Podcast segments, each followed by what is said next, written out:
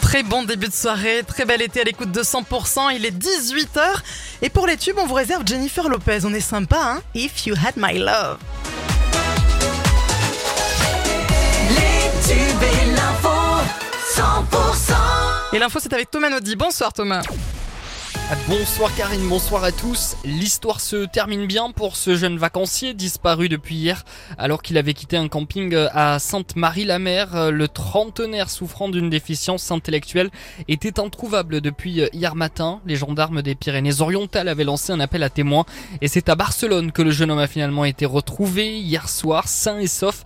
Il a été reconduit auprès de ses proches.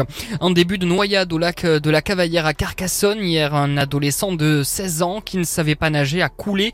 Les maîtres nageurs sont vite intervenus. Ils ont remonté l'adolescent à la surface. Il a été transporté à l'hôpital en état d'urgence absolue. Après le succès de son court métrage, un souffle de liberté qui d'ailleurs a remporté de nombreux prix dans les festivals partout en France. Chloé Delest est actuellement en tournage dans l'Aude. C'est pour son premier long métrage intitulé 4 saisons. Tournage dans le Lauragais dans des champs de tournesol ou bien encore sur la plage de Matei à Gruissant. Le reste de l'actualité, des centaines de pompiers luttent contre un incendie qui fait rage depuis 4 jours dans le sud-ouest du Portugal, pays en proie comme son voisin espagnol à un épisode de canicule intense qui met la majeure partie de la péninsule ibérique en alerte.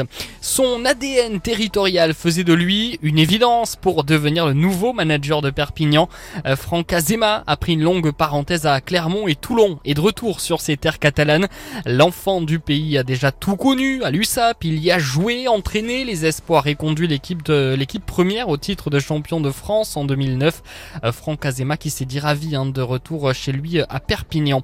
La feria de Béziers, coup d'envoi euh, ce vendredi, une idée est sortie, hein, pourquoi pas euh, ce week-end. Sachez que pour faciliter les déplacements, la ville de Béziers a mis en place un système de navettes. Elles seront en service à partir de vendredi et jusqu'au 15 août. La météo avec Intermarché Castelnaudary et Esperaza. Vivez une très bonne année pleine d'économies. L'été est bien installé cette semaine dans l'eau de l'Hérault et les PO, entre 29 et 32 degrés relevés cet après-midi, entre Montpellier où il fait 29 et Carcassonne où il fait 32. Demain mercredi s'annonce bouillant avec des températures qui annoncent la plus chaude journée de la semaine. On attend 33 degrés du côté de Bédarieux, 34 pour Collioure et 37 la maximale.